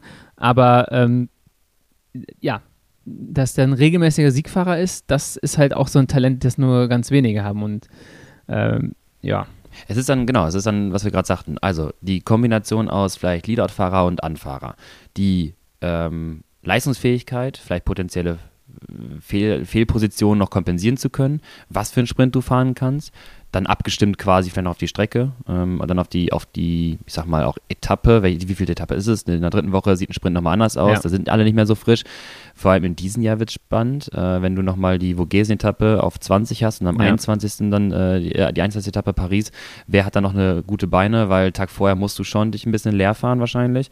Das ist auch nochmal ein anderer Sprint. Da kann es halt zum Ja. Beispiel sein, dass der längere Sprint wieder interessanter sein könnte, weil vor allem in Paris, weil der Explosive dann nicht mehr funktionieren der kann. funktioniert gar nicht mehr. Du bist ja deine Laktatbildungsrate über die Tour halt einfach, du bist ja zum Genau Diesel. das. Also, und auf dem Pflaster haben wir selber schon gesagt, hast du gemerkt, in Steinfurt, man beschleunigt nicht gut. So, ähm, ich glaube, das, das kommt Ja. halt all den Leuten entgegen, das ist eine steile Theorie, oha. die Leute, die halt sehr schnell sind, an, an denen es an Motor mangelt, wenn die Ja. es bis nach Paris schaffen, hat sich der Motor in Anführungsstrichen verhältnismäßig ökonomisiert. Boah. Du verlierst ein bisschen was an der Spritzigkeit, aber Ja. wenn du halt immer noch, wenn du tendenziell einfach einer der Allerschnellsten bist, dann reicht das vielleicht dann auch für einen Sieg. Ja, da musst du aber den Sprint wieder, wie gesagt, anders fahren. Ich meine, Paris wissen wir auch, Ja. der, die letzte Kurve, dann ist die, lang, die gerade noch relativ lang. Ich meine, es ist kürzer geworden, aber Nein, nein, es ist länger geworden. Äh, genau, es ist länger, Ja. so rum. Genau, es ist länger geworden, stimmt, es ist nicht mehr die letzte Kurve entscheidend. Ja. Es ist länger geworden, es ist breit und es ist Kopfsteinpflaster.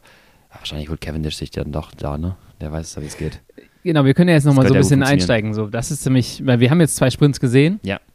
Oh, willst, du, Ähm, willst du hier steile Thesen aufstellen für die Zukunft jetzt? Äh, steile Thesen für die Zukunft würde ich gerne aufstellen. Ähm, dann würde ich gerne nochmal ganz kurz äh, sagen, was sind die Rückschlüsse der ersten Tour-Etappen auch für dann die, die GC, As, wie heißt es? G Aspiranten. GC, Aspiranten. Aspirin. Äh, egal, also Cavendish, gewinnt er noch eine Etappe oder gewinnt er keine Etappe? Du Ich hast, ich hab du hast gesagt, eben was gesagt. Du hast eben gesagt, Ja. du glaubst nicht mehr dran. Doch, ich hab, ja, das war aber. Ah, jetzt nicht hier zurückrudern. Also doch, ich habe gesagt, ich hab, trau's gesagt, ihm alle, die es nicht sagen, sind Hater und ich bin kein Hater. Okay, Ich, ich träume von, also für die Netflix-Doku wäre es perfekt für nächstes Jahr. Also ich, ich traue es ihm schon noch irgendwie zu, wenn der nämlich mal die richtige, wenn es halt für ihn läuft, in dem Sinne, dass er schönes Windschattenvakuum bekommt, Mhm. die Lücke vor ihm aufgeht und halt jemand anderen, anders einen Fehler macht, sehe ich die Chance für Kev. Also Dann sag du mir, glaubst du, es ist jetzt schon vielleicht am Sonntag, ist glaube ich Sprint? ich kann ja nicht, ich Oder kann ja nicht sagen, wann das ist. Oder ist es jetzt am Anfang oder wird es wirklich so dieses finale Paris-Ding sein? Das kann auch das finale Paris-Ding sein. Ne? Also es kommt jetzt ein bisschen drauf an, der ist jetzt Sechster und Fünfter geworden. Das heißt, eigentlich hat er es zweimal gepackt, schon irgendwo da vorne aufzutauchen. Ja. ähm, hat nicht super viel Support. Und ich glaube, wenn da irgendwie, wenn der in die Windschattenbubble rein beschleunigt, ins Vakuum und dann geht die Tür irgendwo auf, ähm, dann, dann packt er das irgendwie. Mark Renshaw ist jetzt Astana Sprintcoach. Ja, genau. Aber mal, es Mhm. gibt, also Leadout-Coach, aber es gibt ja kein Leadout. Also Das es ist, das ist witzig, ne? es wäre effektiver, wenn er sich ein Trikot anziehen würde und selber fahren würde, glaube ich. Äh, ja, er meinte, er ist, äh, was hat er gesagt, 800 Watt unter damals, aber es wird wahrscheinlich nicht so viel bringen. Ähm, ja. ah, ich glaube, das ist eine mentale Stütze, die hilft. ja, das kann gut sein. Dann ähm, Phil Bauhaus, auch Ah, so ja. einer. Das Wo der, ich der, sage- wird, der wird gewinnen. Der wird eine Etappe gewinnen. Ja, also Phil macht es ja eigentlich schon immer sehr, sehr gut. Haben wir, glaube ich, in der anderen Folge auch angesprochen, dass er diese einfach in dieses Vakuum reinsprintet und Ja. dann hofft, dass irgendwo die Tür aufgeht. Jetzt die bei der einen Etappe war er perfekt positioniert. Ja, Da sprintet er nicht in diesem Drei. Vakuum, Bayonne 3 oder meinst du jetzt 4? äh, den ersten Sprint, Ja, wo er, wo er, wo er Zweiter wird. Ja. Äh, perfekt positioniert und ähm, tendenziell liegt ihm das, glaube ich, gar nicht so gut. ja, so von da vorne zu sprinten. Ja, aber bei der Tour ist es halt dann auch ganz gut, wenn du dann den, das Leadout bekommst, wenn du die Position in Anführungsstrichen nur noch halten musst, ja. äh, dass du dann schon einfach ein sehr gutes Ergebnis abräumen kannst. Aber, aber eben nicht den Sieg. Also ich Ja. glaube, Phil kann eher gewinnen, wenn er weiter hinten positioniert ist, Mhm. aber er holt eher einen Podiumsplatz, wenn er weiter vorne positioniert okay. ist. Ist die Frage, was dann jetzt besser, wie wir Also stellst du auch irgendwann um und sagst so, pass auf, ich, ich gehe all, meine typische Taktik, volles Risiko. Wenn ich gewinnen will, muss ich in diesen aus mit Überschwung aus diesem Von 8 auf 1 halt. auf, genau, musst du von 8 auf 1 kommen, aber nicht von 3 kommst du nicht auf 1. ja, klar. Wenn, wenn die anderen keinen Fehler machen. Jetzt aber schwierig, weil so viele Sprintankünfte haben wir, glaube ich, dieses Jahr gar nicht, weil als nächstes würde ich halt sagen, dass Caleb Ewan gerade der schnellste, bald schnellste Sprinter sein könnte teilweise. Ja. Ey, Etappe 3, der war der schnellste. Caleb Youn, genau, da aber auch, glaube ich, von relativ weit hinten gekommen. Voll. Genau mit dieser Taktik. Der, Ich glaube, der, der, der kam Ewan- nämlich nicht raus aus der Position. Dann kam er irgendwann raus und auf einmal hat er nochmal über links da so einen Raketensprint hingelegt. Mit dem längeren Weg. So. Ich glaube, Caleb Youn gewinnt eine Etappe. Das, Also, wie gesagt, ich wir haben nicht so viele offen eigentlich dafür. Ja, ist ja das mal egal. Irgendwo wird, also wir versuchen uns jetzt nicht festzulegen, wann und wo, aber er gewinnt eine Etappe, würde ich sagen. Die in den Vogesen zum Beispiel. Planche de Belfi. ah, nee, Puy Puy, Markstein. Puy de Dom. Pied de Ähm, Dom mit der. Einer, der gar nicht stattgefunden hat bisher. Das ist auch so einer von diesen Kandidaten, wo ich gesagt habe, so, der ist stark, aber irgendwie jetzt überhaupt noch nicht ge- gepasst. Mats Pedersen. Äh, da- ja, ja, Ähm, stimmt. Da wird Auch gestern, ne? Auch gestern, genau. Ähm, der wird wahrscheinlich auch eine Etappe gewinnen, aber halt irgendwie eine aus einer, aus einer Gruppe, beziehungsweise wenn es vorher recht schwer war. Mhm. Ähm, so ein Reduced Bunch Sprint. Ähm, dann äh, haben wir komplett vergessen. Krass. Hä? Wout van Art. Ja, der hatte gestern keinen Bock. Der hatte gestern keinen Bock, aber ähm, der wird ja auch noch irgendwann eine Etappe abschließen, denke ich. Ja. Äh, aber auch äh, so eine Etappe, wo Mats Aber Petersen Kandidat ist. Sprint-Etappe wahrscheinlich. Genau. Und dann habe ich gesagt, Dylan Runewegen ist meiner. Meinung nach auch ganz gut. Jakobsen genau Nach gestürzt. Sturz jetzt? Ja, das wird ihn auf jeden Fall mitnehmen. Der hat Das ein ist bisschen zu viel gegrinst nach dem Sturz auf dem Bild, fand ich. Ja, der hat auch Daumen hoch gemacht Ja, ja. und hat dann noch einen relativ positiven Instagram-Post geschrieben, wo ich dachte so, ja, cool. Also, Gerade bei dir, Bro. ja, Freut aber mich, aber krass. ja, ich, hab- ich würde mich echt auch freuen für den, aber äh, ich glaube, sowas nimmt den Körper halt schon immer ein Mhm. bisschen mit. Und mal gucken, wie er, mal gucken, wie er durchkommt. Ähm, willst du noch was zu einem Sprinter sagen? Oder sollen wir Du, ich kurz ein bisschen auf. Ich, natürlich, ich freue mich über alle anderen sekundären Themen. Was glaubst du denn? Ja, okay. Ähm, Schnelldurchlauf der ersten Etappen, wo viel passiert ist. Du hast ein Video drüber gemacht, Victor Lafay.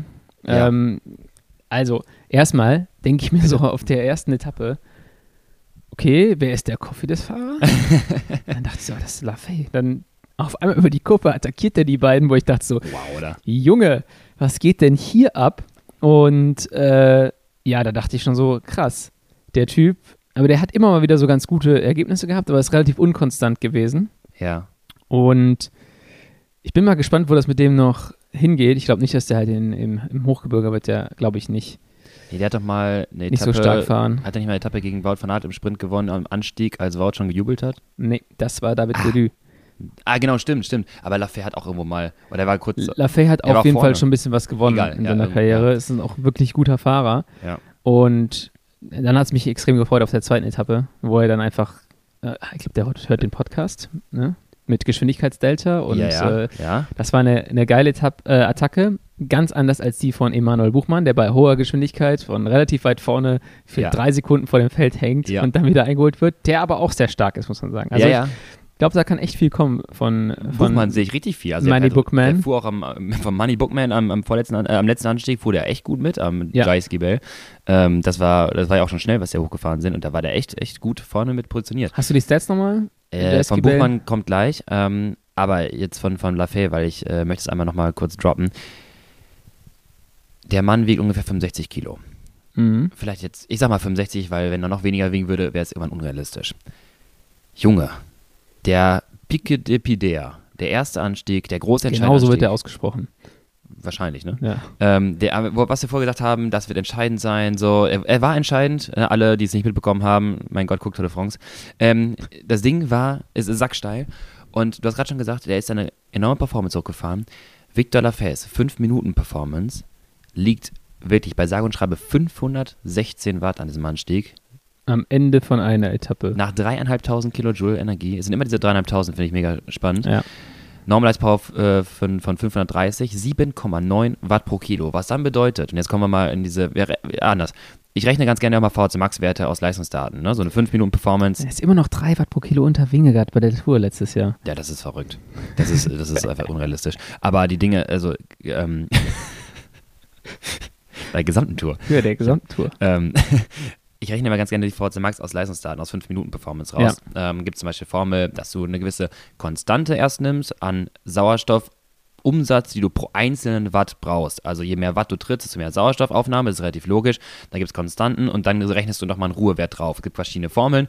Und wenn du diese 5 Minuten Power von ihm dann nimmst, dann stellst du fest, ab Mitte 80, hohe 80er VHC Max wird das Ganze schwierig, weil du Ja. nicht alles über diese Leistung, die dort generiert ist, nicht diese 516 Watt alleine werden halt hauptsächlich über die Sauerstoffumsatzrate bestimmt, denn daraus kommt eine 94er VHC Max, so hoch ist nämlich seine Leistung, sein Power Output relativ gesehen und das ist einfach utopisch heftig. Und, und das ist ja fatigued. ja, ist ja, nicht mal, aus, Es das ist ja nicht mal in. Ruhe, ist ja nicht mal in Ruhe, 5 Minuten Test, das ist dann so. Ist so unglaublich heftig hoch und ich habe den wirklich in meiner Kalkulation zu dem, was eigentlich ausgerechnet werden würde, 20 Watt drunter rechnen müssen, weil ich meinte Ja. so, nee, der hat keine 440 Watt Schwelle bei 65 Kilo, dann wird der anders fahren. Aber er fährt trotzdem ziemlich stark. Der hat eine extrem hohe, jetzt kommt's, Sauerstoffnahme plus anaerobe Kapazität, Kapazität, ja. genau im Sinne eines Turbos und deswegen fährt er auch so eine super geile Minute. Und jetzt kommen wir in Etappe 2. Geniale Überleitung. Und dort, für die, die es nicht gesehen haben, nochmal der Appell. Erst einmal die äh, in der Mediathek nochmal anschauen, die letzten zwei Kilometer. Und dann auf jeden Fall das Science-Video anschauen, was gestern rausgekommen ist, also am Dienstag. So gewinnt man Radrennen. Und zwar, wir haben erst einmal eine Vorbelastung am äh, Jais Gibel. Dort fährt Victor Lafay auch schon relativ gute Leistungswerte. Ähm, ich schneide es mal ganz kurz raus. Wir haben 16 Minuten mit 411 Watt Average, äh, 30er Schnitt hoch, 1500 ähm, VRM oder 1580, ähm, was relativ stark ist, kontrolliert stark. Also sind zeitweise echt schnell da reingefahren, ähm, war aber kontrolliert stark. Wir haben vorher nochmal angesprochen, oben gibt es Bonussekunden. Was haben wir gesehen? Adam Gab's einen- Yates fährt von vorne im gelben Trikot. Dahinter Pogacar. Dahinter Simon, Simon. Yates, sein Bruder, mit 8 Sekunden Rückstand. Adam fährt für seinen Bruder diese Bergwertung an, damit er diese 8 Sekunden holen kann. Geht De- Denkst du dir das aus? Oder? Also, at Netflix geht Ja. die Doku noch schöner. Ist es, geht es noch romantischer? das ist jetzt das, was auch Netflix daraus machen würde. Eigentlich fährt er für, fährt er für Pogacar und Netflix wird das dann so drehen. es war wirklich so, es war wirklich wohl anscheinend, dass, er Ja? für, dass es abgesprochen war, Pogacar hätte das Trikot abgegeben, die hätten auch ah, ja klar, Simon, gut, die haben auch keinen Bock mehr, den ganzen den Scheiß da zu kontrollieren. ja, und Simon hätte das Trikot halt, das wäre okay gewesen, weil äh, das, diese acht Sekunden, da der eh Rückstand, das wäre, das wär, die hätten ihm Weil wirklich Pogacar- acht Sekunden geschenkt. Pogacar sagt eigentlich da durch die Blume so, Simon, jetzt interessiert mich eh Ja. nicht. ich hab dich sowas von dem Sack. ja, soll er doch haben, ist mir doch egal. Er soll halt Jaiko fahren. Aber das ist denen halt, dann müssen die halt nicht fahren. Ja. Für Simon wäre okay gewesen. Und wer zerstört Jonas Wingegaard, der attackiert nämlich los und dann muss Das ist der Buhmann der Tour. Keiner mag mehr Jonas Wingegaard, ne? So nämlich. Ja, er fährt los und dann äh, hat Simon es nicht halten können und Pogacar sagt dann, okay, Simon gebe ich's, aber Jonas nicht. Da attackiere ich mit, hat sich die acht Sekunden geholt.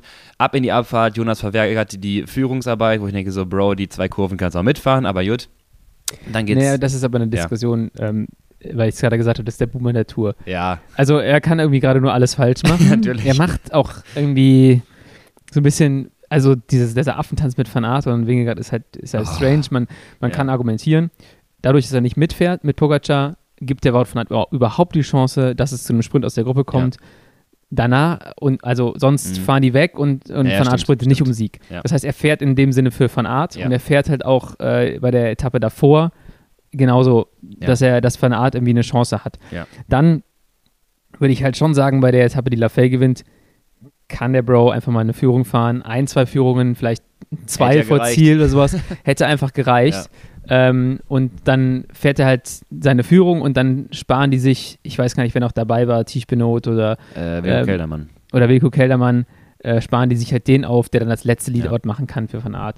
So, und dann, ja, also alle kritisieren ihn, ich kann ihn auch verstehen. Ich hätte es einfach so gemacht. Dann fährt auch wieder, er noch auch wieder ein geiler ja. Vergleich aus dem ja. äh, What's Occurring Podcast. Wir machen hier krass Werbung für die, aber da sagen sie, es ist so ein bisschen wie. Wie viel Geld kriegst du eigentlich von denen? Äh, ganz, ganz wenig, also okay. ist überschaubar. Aber auf jeden Fall sagen sie, es ist wie wenn du bei deinem, beim Junggesellenabschied stehst du an der Bar. Das war ein richtig geiler Vergleich. Und, äh, oder steht Jonas Wingegard an der Bar und ja. es ist sein Junggesellenabschied und hinter ihm steht Wort von Art. Und du weißt, äh, ja, ich werde auf meinem Junggesellenabschied noch richtig viel Bier ausgegeben bekommen. Und er bestellt nur ein Bier für sich selber, statt zu sagen, so, ey, hier eine, eine Runde für die Jungs, was nicht viel, was nicht viel kosten ja, ja, würde, klar. aber viel bringen würde. Ja, ja und er bestellt sich einfach so ein Bier.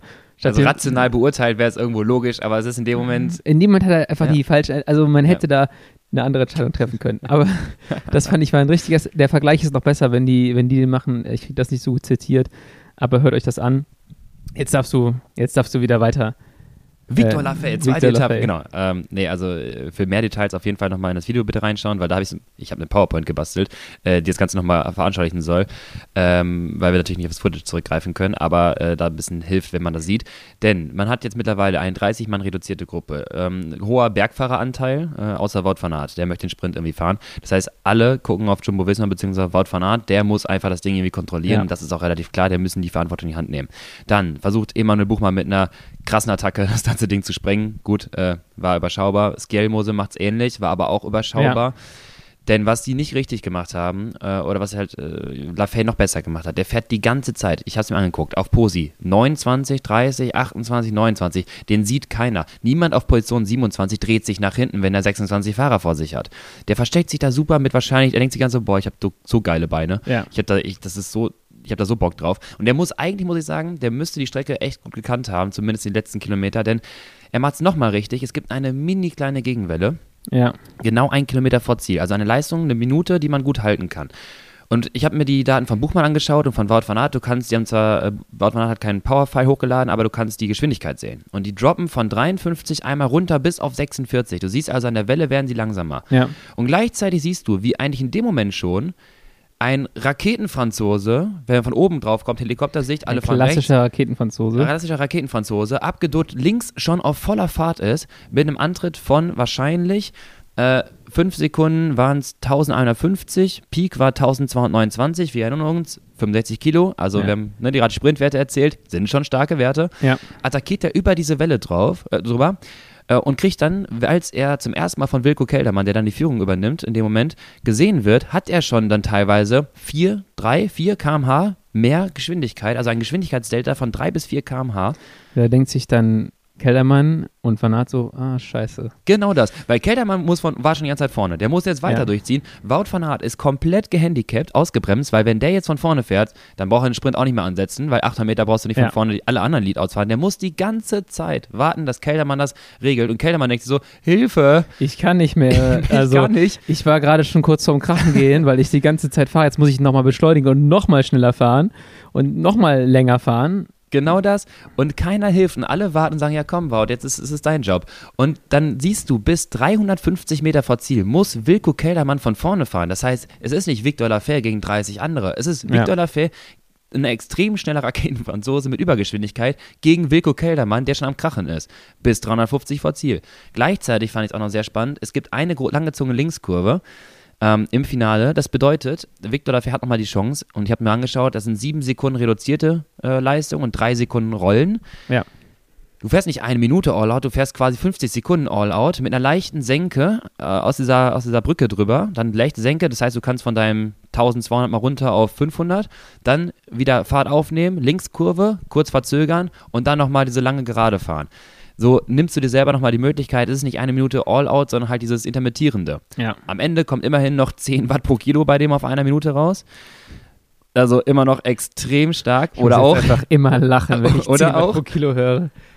oder auch ähnlich, Jonas Wingegards gesamte Tour, genau. Ähm, und Wout van Aert beginnt seinen Sprint. Und was jetzt interessant ist, Victor Lafay verliert die Distanz wieder. Er verliert seinen Vorsprung, 40, 50 Meter, weil der Sprint hinten beginnt. Ja. Wout van Aert muss ihn zu früh lancieren, weil er merkt, okay, Keldermann kann es jetzt nicht halten, ich fahre den Sprint jetzt los. Äh, wo wir dann bei, bei äh, Anfahrer und Leadout waren. Er, ähm, vorne vielleicht Victor Lafay noch 57 km/h geschätzte, 56 und dann schießt Wout van Aert und unser äh, Top-Sprinter Tadej Pogacar, also echt krasser Sprint gefahren, ähm, mit 64 km/h Richtung Ziel und haben Ja. ihn wirklich fünf Meter hinterm Ziel eingeholt.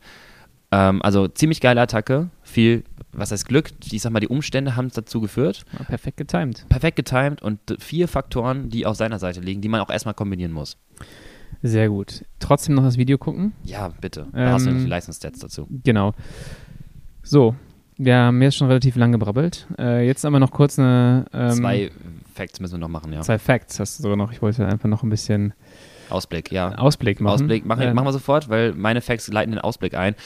Unsere Top 5 des GCs, der Tour de France, haben sich an Tag 1 irgendwie schon wieder erledigt, denn wir haben Carapaz und äh, Enric Maas relativ weit vorne positioniert auf 4 und 5. Das hat sich erledigt, die sind beide raus. Ähm, sollen wir die Top 5 ändern oder bleiben wir jetzt irgendwie, weil das macht jetzt keinen Sinn. Ja, wir ändern jetzt jedes Mal unsere Tipps, bis wir dann richtig getippt haben. Dann freue ich mich auf die 20. Etappe. Aber Nein, äh, wir ändern es nicht, also wir lassen es jetzt mal drin. ja, weil 4 und 5 brauchen, können wir neu verteilen. 4 und 5 können wir neu verteilen. Oh, jetzt musste 4 und 5 neu Verteilung. Jetzt, äh, schwierige Sache, habe ich, war ich jetzt nicht drauf vorbereitet. Um, Mikel Landa.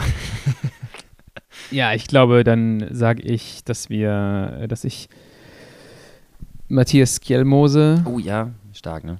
Sehe. Ich habe aber auch keine Ahnung, wo ich die Yates-Brüder hingepackt habe. Ich glaube, Äh, wir Yates-Brüder haben wir gar nicht rein äh, in die Kalkulation 3, weil wir gesagt haben, irgendwann wird Adam für Pogacar fahren. Genau. Es war, dann- meine Meinung war, glaube ich, Pogacar, äh, Wingegaard, dann Hinley, Inlay und dann die anderen beiden. Und ich würde auch sagen, einer Yates, also ich würde sagen, Adam ist auch mit vorne. Ich habe, glaube ich, auch Ben O'Connor irgendwie auf vier oder fünf gesetzt. Nee. Das hat sich auch schon völlig erledigt. Ähm, ja, also Skelmose stark gefahren, beide Yates-Brüder stark gefahren. Carlos Rodriguez hat mich überrascht. Äh, irgendwie diese Gestalten werden sich da auch äh, einsortieren. Aber das ist jetzt das letzte Mal, dass wir den Tipp ändern und dann äh, möchte ich auch sagen, dann, dann sind wir halt auch einfach gescheitert. Definitiv. Aber meinst du, ich meine, Top 3 ist noch in Ordnung, aber meinst du, meinst du, Buchmann wird komplett nur für Hinley fahren? Das würde ich hoffen für ihn.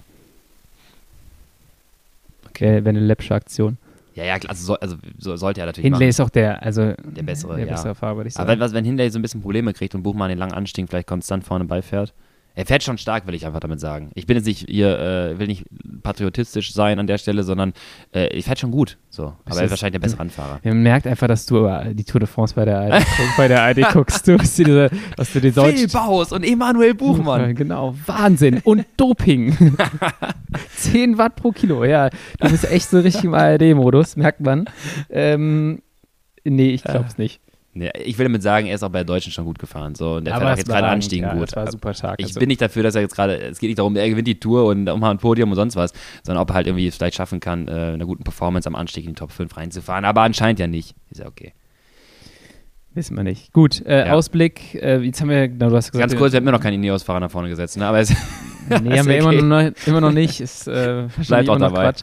Aber ja, heute erste Bergetappe, dann morgen die erste Bergankunft. Ähm, wir wissen danach mehr. Ich glaube, ähm, ganz heute, kurz für uns heute. Also für uns heute, genau, für euch äh, wisst ihr jetzt schon längst und lacht euch wieder kaputt, was wir, was wir da so gesagt haben.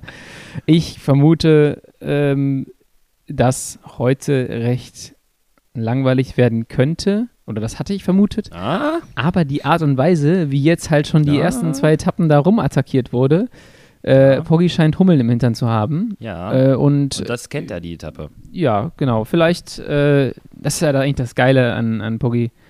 Der denkt sich halt, ja, ich habe, genau wie Van der Poel, ja, ich habe einfach Bock, Radrennen zu fahren, ich habe Bock, Ja. hier eine Show abzuziehen. Und Ja. dann gibt es manchmal auf solchen Etappen auch eine Überraschung. Obwohl ich glaube, dass sie von der Positionierung in der Tour plus ähm, der, die- des ja. Streckenprofils an sich tendenziell halt nicht so entscheidend sein wird. An sich schon, aber Pogacar hat Bock, glaube ich, Lücke zu machen, gucken, was geht am letzten Anstieg. Denn Ja. Es ist Samstag, jetzt am Donnerstag kam eine Folge auf dem Science, äh, auf dem Science Channel raus. Guckt euch das an, denn es geht da um äh, Consistency, also die, der Effort am letzten Anstieg nach einem harten Tag. Ja. Und diese Etappe haben wir schon gesagt, die heute, heute für uns heute am Mittwoch kommt, die Col du Soudé und Marie Blanc Etappe, gab es schon 2020 schon und Pogacar hat damals hochgeladen und ist extrem gute Werte gefahren. Wer das mal hören möchte, guckt sich am besten die Folge an. Und was aufgefallen, ist, dass er kaum an Leistung verloren hat, also wirklich äh, am letzten Anstieg Marie Blanc super performt hat und dann letztendlich diese Vierergruppe um Roglic, äh, Pogacar und, und äh, Mark Hirschi und sowas entstand. Und ich glaube halt, ähnlich könnte es auch sein, weil die das Tempo, was man da am letzten Anstieg fahren kann, ist Today auch vorher, äh, da kann man schon ein bisschen was bewirken. Er wird in Wingegaard nicht abstellen, aber der wird auf jeden Fall aggressiv fahren, denke ich. Gut, wahrscheinlich hast du recht. Und morgen dann Tourmalet. Leider Mitte der äh, Etappe geht zum ersten Mal in die Höhe. Eigentlich ein bisschen unrele äh, unrelevant, weil wahrscheinlich zu früh und dann halt finalen Anstieg nochmal ein Einser als Bergankunft. Also die nächsten zwei Etappen für uns auf jeden Fall ziemlich spannend und für euch schon passiert.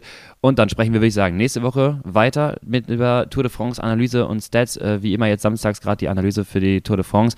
Und wir schauen mal genauer drauf, schauen die Strava-Daten. Das, was man in TV nicht sehen kann, das filtern wir für euch raus und mit unserer Expertise kriegt ihr mal alles erklärt, wie Tour de France und Radrennen funktionieren. Äh, eine Sache noch ähm, für, wir haben jetzt ein bisschen Tour de France-Fokus natürlich. Äh, alle weiteren Themen, die euch interessieren würden, für nach der Tour, nach den Tourfolgen, haut sie gerne raus. Äh, lasst uns wissen, was euch interessieren würde. Wir haben ähm, dann auch eine Edstaler-Folge gemacht, die sehr gut angekommen ist. Ja.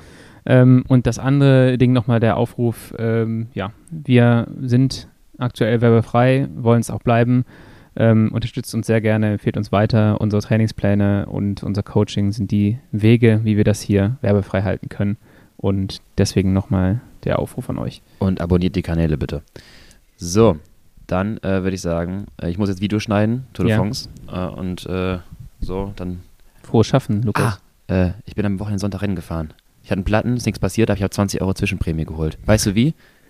Aus einem Windschatten von einem Anfahrer, der zu früh gesprintet ist, aus einem Vakuum heraus. Ah, siehst du. Da warst du eigentlich schon Experte in der Folge. 15 Euro Startgeld, 20 Euro verdient, plus 5. Ich mache so weiter. Radrennen ich bin jetzt. Berufsradfahrer. so, das war's. Gut, in dem Sinne, ciao, bis nächste Woche. Tschüss.